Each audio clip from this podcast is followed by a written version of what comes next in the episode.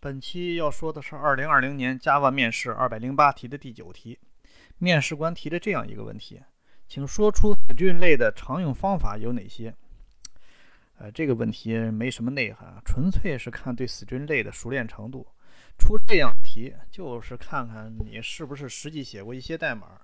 因此，如果想要面试一个高级程序员，看到这样的面试题就可以转头走了，因为这家公司想招进来的应该就是刚刚参加工作没多长时间的新手。高级程序员参加这样的面试啊，纯粹是浪费时间。那另外呢，Java 确实在类的功能封装上做的是非常优秀，Java 这一点做得很好。想想那个 C 开发的时候就。要操作字符串，那真是痛苦。而 Java 基本把常用字符串操作功能啊都封装的很好了，各种功能都是拿过来直接用就可以了。当然，这也造成了 C 和 C 加加的程序员瞧不起 Java 程序员的现状，因为人家 C、C 加加程序员对这个内存呢、对指针呢、对编译原理的理解呀，确实比这个 Java 程序员高一个等级。那毕竟你你不理解这些，实在是没法干活啊，对吧？好了，废话不多说了啊，现在就由我演示一下面试。呃，你好，面试官，那个我随便列一些 string 类的常用方法，说到哪个算哪个吧啊。呃，trim 方法，这个方法呢是清除掉字符串前后的空白字符的。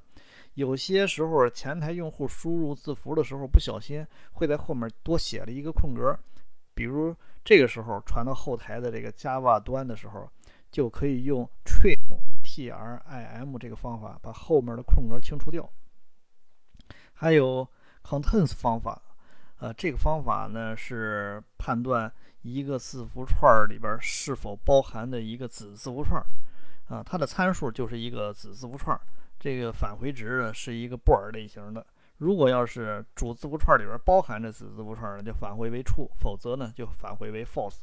还有 index_of 方法，啊。这个方法的参数呢是一个，也是一个子字符串。